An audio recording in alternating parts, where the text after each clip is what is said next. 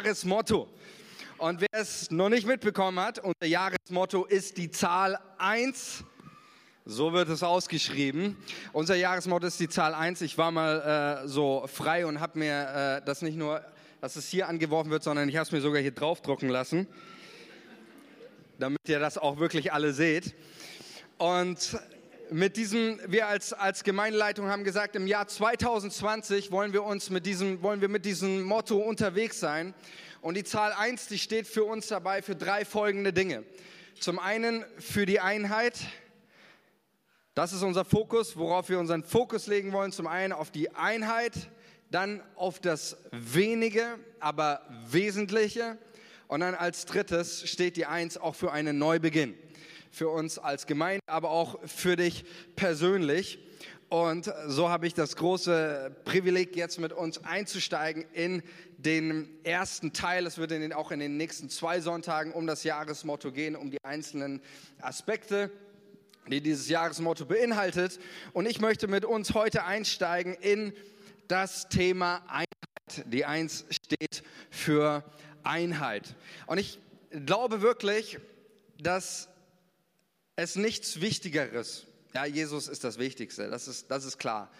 Aber für, für eine Gemeinde an sich, es gibt nichts Wichtigeres als die Einheit. Und Einheit ist im gesamten Neuen Testament, im gesamten Neuen Testament immer das Wichtigste, ja? Die Bilder, die, die vor allem auch Paulus verwendet für Gemeinde, sind Bilder, die in einer großartigen Art und Weise Einheit kommunizieren. Ja, wenn wir nur äh, das Bild von der Braut und dem Bräutigam, ja, da ist Einheit. Oder das Bild vom Leib. Ja, die, Paulus sagt, dass die Gemeinde ein Leib ist. Ja, da gibt es unterschiedliche Glieder und doch hängen sie alle miteinander zusammen. Sie sind verbunden. Ja, Paulus schreibt immer wieder von der Einheit. In der Apostelgeschichte lesen wir, dass Lukas die, das Zusammenleben der ersten Christen so beschreibt. Sie waren ein Herz und eine Seele eine ganz starke, tiefe Verbundenheit, ein Herz und eine Seele. Und selbst Jesus betet für seine Jünger in Johannes 17, Vater, lass sie eins sein, auf das die Welt glaubt. Es ist das Herzensanliegen Jesu, dass seine Gemeinde eins ist, dass seine Gemeinde Einheit lebt. Und dann heißt es da, lass sie eins sein, auf das die Welt glaubt. Jesus sagt hier mit anderen Worten auch, und das ist der Grund, warum auch Einheit so wichtig ist. Jesus sagt, die Überzeugungskraft einer Gemeinde liegt in ihrer Einheit. Die Überzeugungskraft, auf das die Welt glaubt, lass sie eins sein. Die Überzeugungskraft einer Gemeinde, sie liegt in der Einheit. Und das ist letztendlich in, in all unseren in all unseren Bereichen des Lebens ist das so, egal ob du jetzt in die Gemeinde kommst, du kannst dir auch einen, ein menschliches Unternehmen anschauen. Ja, ein menschliches Unternehmen ohne eine, eine, gemeinsame Wertebasis, ohne ein gemeinsames Ziel, ohne, ohne Einheit ist völlig ineffektiv in dem, was sie tut. Ja, oder das kann man auch auf die Kindererziehung äh, beziehen. Ja, vielleicht hat das schon mal erlebt, wenn, wenn, wenn du ähm, dein Kind erziehst und der Papa sagt dieses und die Mama sagt jenes und das Kind weiß gar nicht mehr, wo es jetzt hier und hinten. Ähm, auch da ist Einheit wichtig. Einheit ist überall, wo man hinkommt und schaut, das Thema Nummer eins. Und ist auch Einheit für Jesus, das Thema Nummer eins. Und er betet für seine, für seine Gemeinde, Vater, lass sie eins sein. Und bei aller Wichtigkeit, die, die dieses Thema Einheit hat, ist mir eines aufgefallen, weil ich glaube auch, genauso wie wichtig und elementar dieses Thema Einheit ist, ich glaube, genauso kann Einheit auch zu einem Fallstrick werden. Einheit kann auch, und das sehen wir in der Bibel, zu etwas führen, das eine Gemeinschaft oder eine Gemeinde hemmt, vorwärts zu gehen, weiterzukommen. Und das ist eine steile Aussage. Ich werde sie noch untermauern, keine Angst. Einheit kann uns auch abhalten, das zu leben, was Gott von uns möchte. Und ich möchte dazu heute mit euch in die Bibel schauen und uns eine Gruppe von Menschen anschauen, da war es genau dieses Thema. Nämlich da, wo Einheit, Einheit nicht mehr als ein Weg gesehen wird, sondern Einheit war das Ziel dieser Gruppe. Und wir finden die, diese Geschichte über diese Gruppe von Menschen, oder besser gesagt, es betrifft die gesamte Menschheit. Wir finden diese Stelle in Genesis 11, nämlich es geht heute um den Turmbau zu Babel. Ich weiß nicht, ob du die Geschichte kennst, ob du schon mal was von den Menschen gelesen hast, die sich einen Turm gebaut haben oder die diesen Turm bauen wollten. Und bevor ich mit euch in diese Geschichte eintauchen möchte, möchte ich kurz ein, zwei ganz grundlegende Sachen über diese Menschen sagen, weil das wird manches Mal, wenn man diesen Text sich anschaut oder gewisse Predigten darüber hört, dann wird genau das vergessen und es ist etwas ganz Elementares. Nämlich, dass Gott, Gott schafft eine Menschheit. Um die geht es heute in Genesis 11. Gott kreiert eine Menschheit und äh, er gibt dieser Menschheit einen Auftrag. Und dieser Auftrag beginnt mit Adam und Eva. Und ich finde diesen Auftrag, den Gott ganz am Anfang, seinen grundsätzlichen Auftrag auch an Adam und Eva gibt, den, diesen Auftrag finde ich ziemlich ziemlich steil, ziemlich herausfordernd. Wir lesen mal 1. Mose 1, Vers 28, nämlich da beginnt auch die Geschichte. Da heißt es, und Gott segnete sie, also Adam und Eva, und sprach zu ihnen, seid fruchtbar und mehrt euch und füllt die Erde und macht sie euch untertan und herrscht über die Fische im Meer und über die Vögel des Himmels und über alles Lebendige, das sich regt auf der Erde. Ich habe mir gedacht, wow, was für eine gewaltige Aussage. Ja, seid fruchtbar und mehrt euch, das können wir noch irgendwie nachvollziehen, aber füllt die Erde. Weiß jemand, wie viel die gesamte Erde, wie viel Quadratkilometer die gesamte Erde hat? Viel, richtig. Gute Antwort. Im Erdkundeunterricht wärst du damit nicht durchgekommen bei der Prüfung aber es stimmt viel. Es sind exakt 510 Millionen Quadratkilometer, also die gesamte Erde inklusive Wasser. Äh, die Landfläche beträgt etwa 150, 150 äh, Millionen Quadratkilometer. Ähm, aber ich finde das, ich finde das ziemlich, ziemlich krass, Gott hier Adam und Eva für einen Auftrag gibt. Und dieser Auftrag bezieht sich ja nicht nur auf die Landfläche, sondern auch über das Meer. Das, was Gott hier Adam und Eva sagt, mit anderen Worten, er sagt, Gott sagt zu Adam und Eva, ich habe ich hab diese Welt geschaffen mit, mit, mit Tiefen im Meer, die sind so tief wie nochmal was, mit Berge, die sind tausendmal höher als du selbst, mit einer Fläche von 510 Millionen Quadratkilometer. Und du sollst diesen Raum betreten, nicht als Loser, sondern als ein Herrscher als jemand, der diese Welt bevölkert, der sie erfüllt, der sie sich untertan macht. Ähm, und du sollst dort in diesem, in diesem Raum, den ich für dich geschaffen habe, als mein Repräsentant auftreten und diese Welt und dein Umfeld zum Blühen bringen. Ist es nicht genial? Also ich liebe, ich liebe diese Stelle. Mich fasziniert das. Unser Gott ist irgendwie maßlos in dem, was er, was er, was er schenkt, was er gibt, was er auch was er, was er fordert. Und ähm, wir kennen die Geschichte, die Menschen sind nicht ganz so perfekt, wie man sich das vielleicht wünscht. Die Menschen, Adam und Eva, sie sündigen und es kommt zu einer Spirale des Sündenkreislaufs. Der Mensch entfernt sich von Gott und die Welt wird immer schlechter, immer böser und äh, das, ja, die Menschen bringen sich um, die Gewalt herrscht und Gott ist ziemlich, ziemlich traurig darüber und er sagt, ich möchte diese ganze Welt, möchte diese ganze Welt vernichten. Und er schickt die Sintflut und äh, alle Menschen werden vernichtet in dieser Sintflut, kommen um, bis auf Noah und seine Familie. Die werden gerettet. Und als Noah und seine Familie wieder aus der Arche herauskommen, da gibt Gott wieder Noah und seinen Söhnen einen Auftrag. Wie heißt der Auftrag? Da heißt es, machen wir mal die nächste Folie, 1. Mose 9, da heißt es, Gott segnete Noah und seine Söhne und sprach zu ihnen, seid fruchtbar, mehrt euch und erfüllt die Erde. Wieder derselbe grundsätzliche Auftrag. Es geht darum, die Welt zu erfüllen, den Raum einzunehmen, den Gott für die Menschheit geschaffen. Dafür war der Mensch geschaffen, dafür war der Mensch bestimmt. Und mit diesem Hintergrundwissen müssen wir wissen, dass die Welt jetzt unterwegs war. Und ich möchte mit euch eintauchen in Genesis 11, die Geschichte vom Turmbau zu Babel. Und da heißt es, und die ganze Erde hatte eine einzige Sprache und dieselben Worte. Und es geschah, als sie nach Osten zogen, da fanden sie eine Ebene im Land Sinea und sie ließen sich dort nieder. Und sie sprachen zueinander, wohlan, lasst uns Ziegel streichen und sie feuerfest brennen. Und sie verwendeten Ziegel statt Steine und Asphalt statt Mörtel.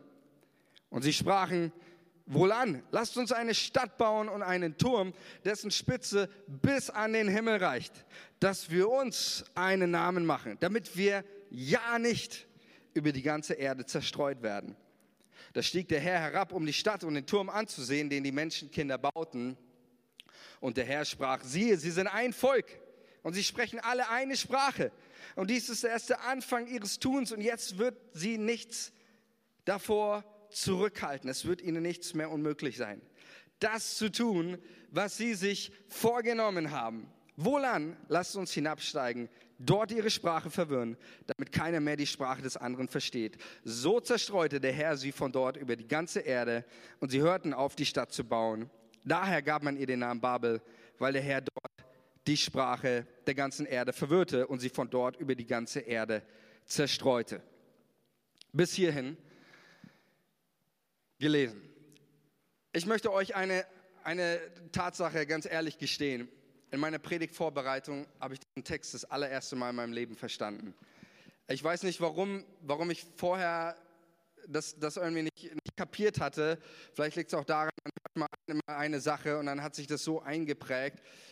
Aber bis zu meiner Predigtvorbereitung habe ich immer gedacht, dass, dass die Kernaussage in, dem ganzen, in der ganzen Geschichte darum ist, geht, dass der Mensch irgendwie hochmütig wird und dass äh, der Mensch sich einen Namen machen will und dass er, ja, dass er anfängt, stolz zu werden und das gefällt dem Herrn nicht und deswegen kommt er herunter auf diese Erde und zerstreut die Menschheit.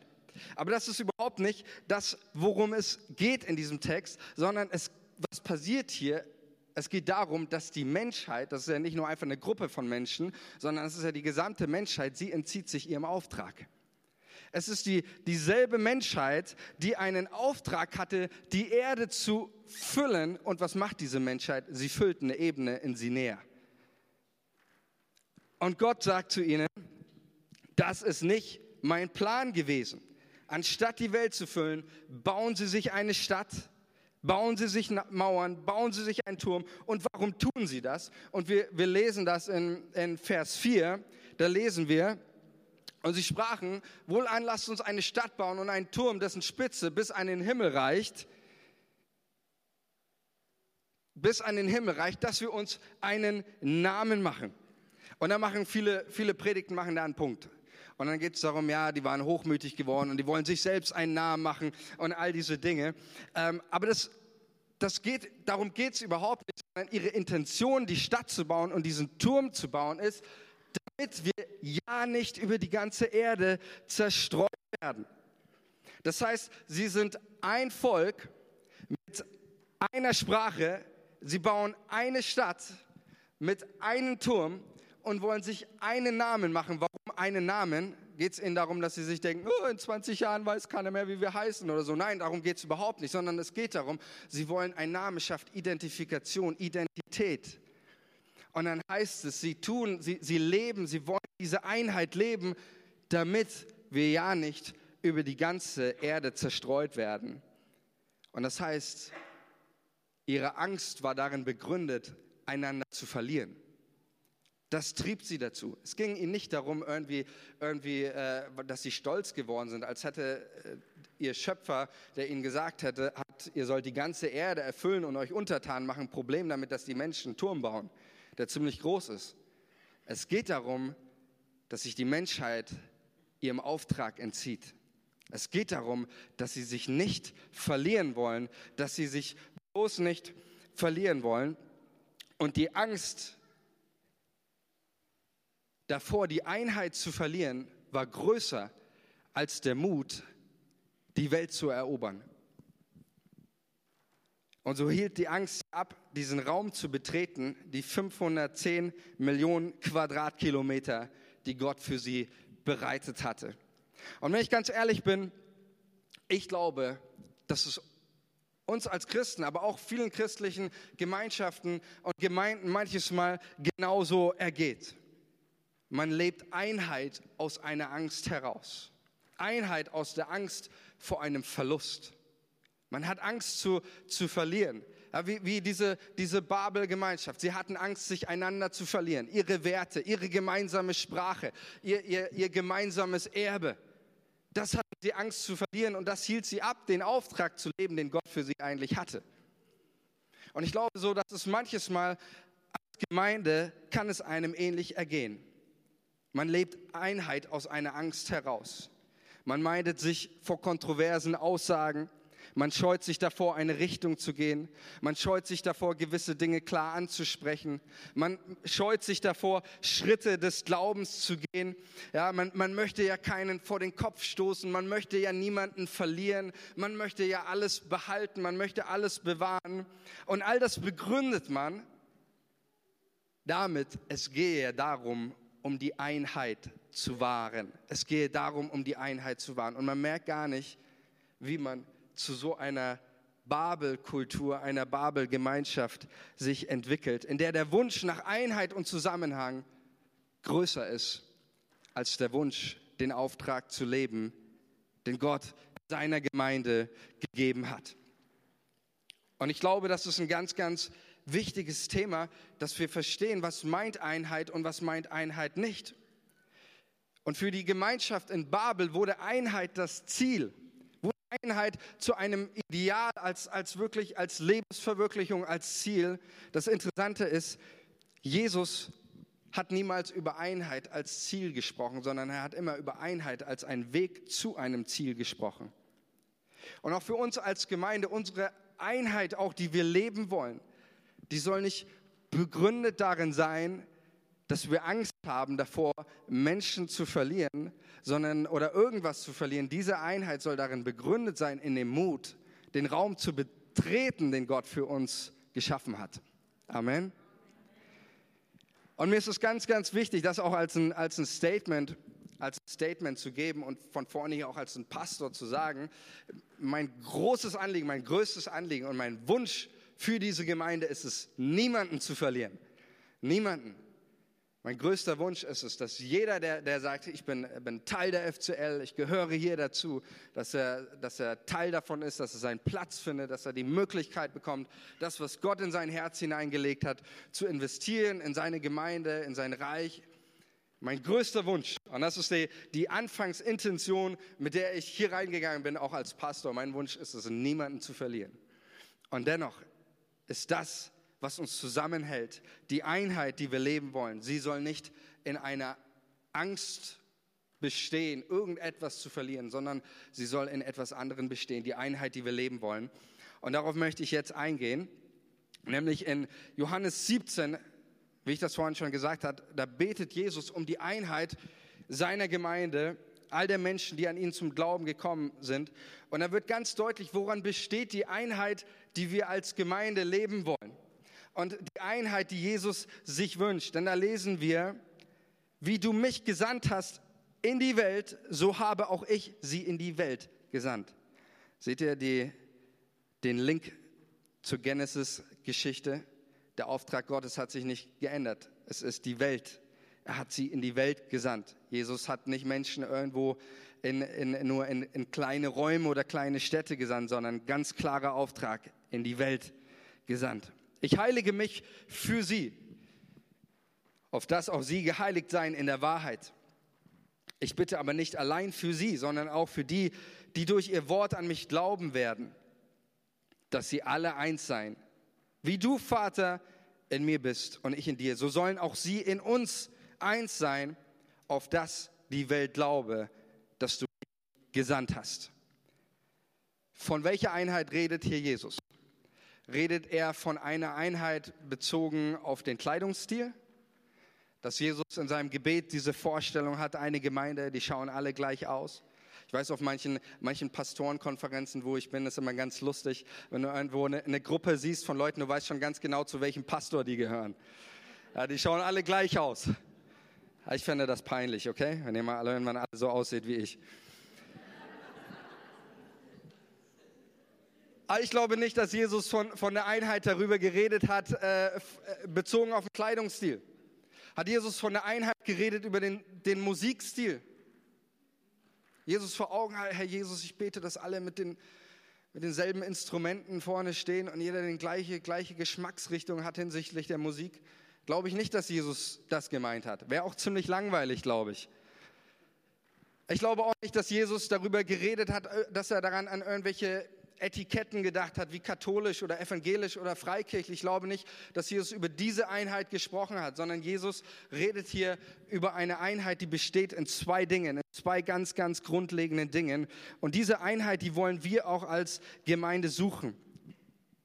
Denn da heißt es, erst einmal besteht die Einheit, die wir leben als Gemeinde, sie besteht in Jesus. Amen. Die Einheit, die wir leben, sie besteht in Jesus. So sagt es Jesus. Sie sollen eins sein, so wie wir eins sind. Diese Einheit, sie besteht in Jesus. Wir sind ein Leib, wir, da sind viele Glieder und äh, wir sind viele Menschen, aber ich kann, kann die Menschen hier, ja, den, den Benedikt oder die Susi, ich kann sie als mein Bruder, Schwester nennen, all die, die Menschen ähm, hier als mein Bruder, als meine Schwester. Wir sind verbunden durch was? Durch Jesus weil wir an einen Herrn glauben, an einen Jesus. Wir glauben an ihn, dass er unser Retter ist, dass er uns erlöst hat, dass er uns befreit hat. Und das verbindet uns mehr als alles andere im Leben. Ist es nicht gut?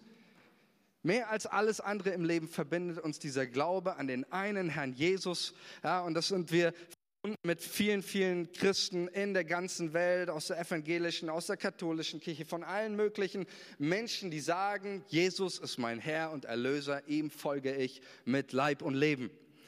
Und darin besteht die Einheit. Aber die Einheit besteht auch in etwas Zweiten und das kann man gar nicht loslösen von Jesus. Das kann man überhaupt nicht loslösen von Jesus. Und wir, wir lesen da in, in Vers 21, da betet Jesus, ähm, wie du, Vater, in mir bist und ich in dir, sollen auch sie in uns eins sein. Und dann machen viele Predigten einen Punkt. Und dann wird darüber geredet, über die, die Einheit in der Stadt und über alle möglichen Gebetsinitiativen und über alle übergemeindlichen Gottesdienste. Und versteht mich bitte nicht falsch an diesem Punkt.